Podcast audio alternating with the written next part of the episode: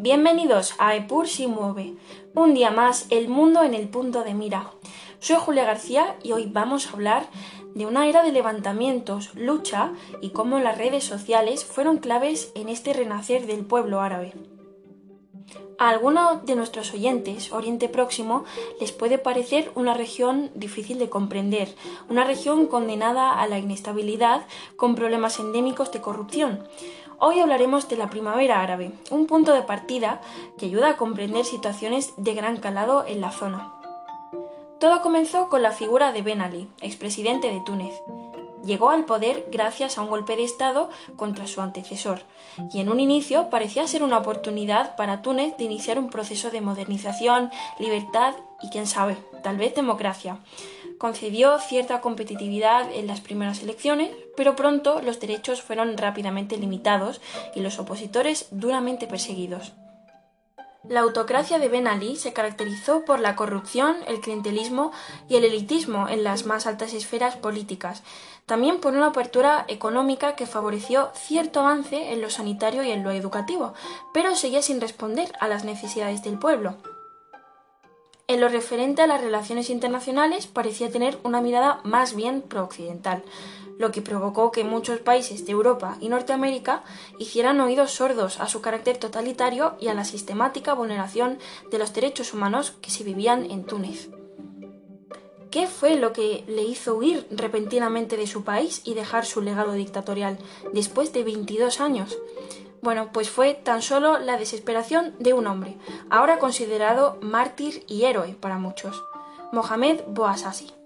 Esta es su historia. Mohamed era un vendedor ambulante de fruta. Un día unos policías le acusaron de no contar con licencia para vender. Le confiscaron el género y lo humillaron públicamente. Él trató de denunciarlo en numerosas oficinas públicas.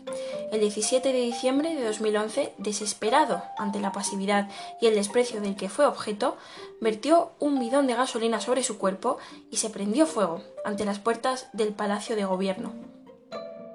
El pueblo de Túnez quedó horrorizado ante las consecuencias de tener un gobierno tan sumamente déspota. Mohamed se convirtió en la voz de muchas otras personas que experimentaban ese sufrimiento desde hacía demasiado. Las movilizaciones se iniciaron de forma inmediata, provocando la huida de Ben Ali. Pero, ¿qué elemento hace que las características de esta revolución no tengan precedentes? Algo altamente poderoso, los móviles. Todo estaba siendo filmado. Redes sociales como Facebook ayudaron a que estas protestas tuvieran una dimensión internacional como esta. Tan solo fueron necesarios unos días para que se extendiera a otros países, que empezaron a cuestionarse la legitimidad de los gobernantes. Sudán, Egipto, Libia, Yemen y muchos otros.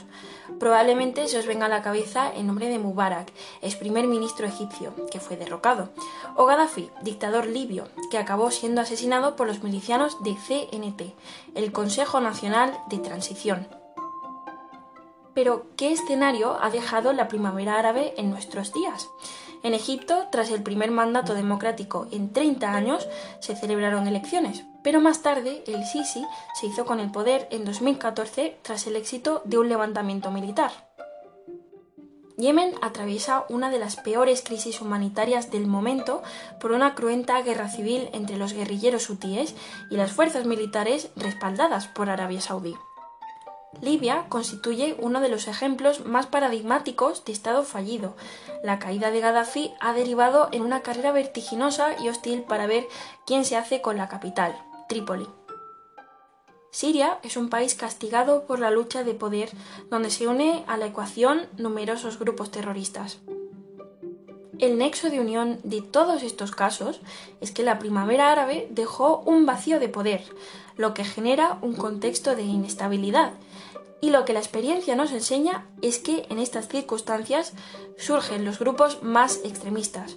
De ahí la proliferación de grupos terroristas que buscan hacerse con el poder y liderar esa idea de Oriente tan sumamente disputada.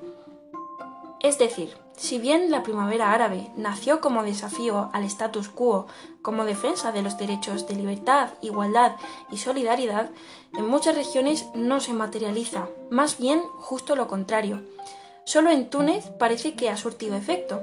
A pesar de que persisten graves casos de corrupción y sobre todo vulneraciones a la libertad de sus ciudadanos, desigualdad de género y una justicia aún estancada en el pasado, el Estado permite la celebración de elecciones y los ciudadanos son libres de ejercer su derecho a manifestarse. Lo que podemos sacar en claro es que la primavera árabe marcó un antes y un después en Oriente Medio y el Magreb.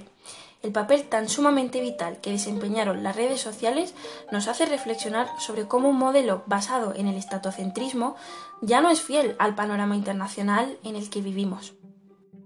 El individuo tiene cada vez mayor influencia sobre cómo debe organizarse una sociedad.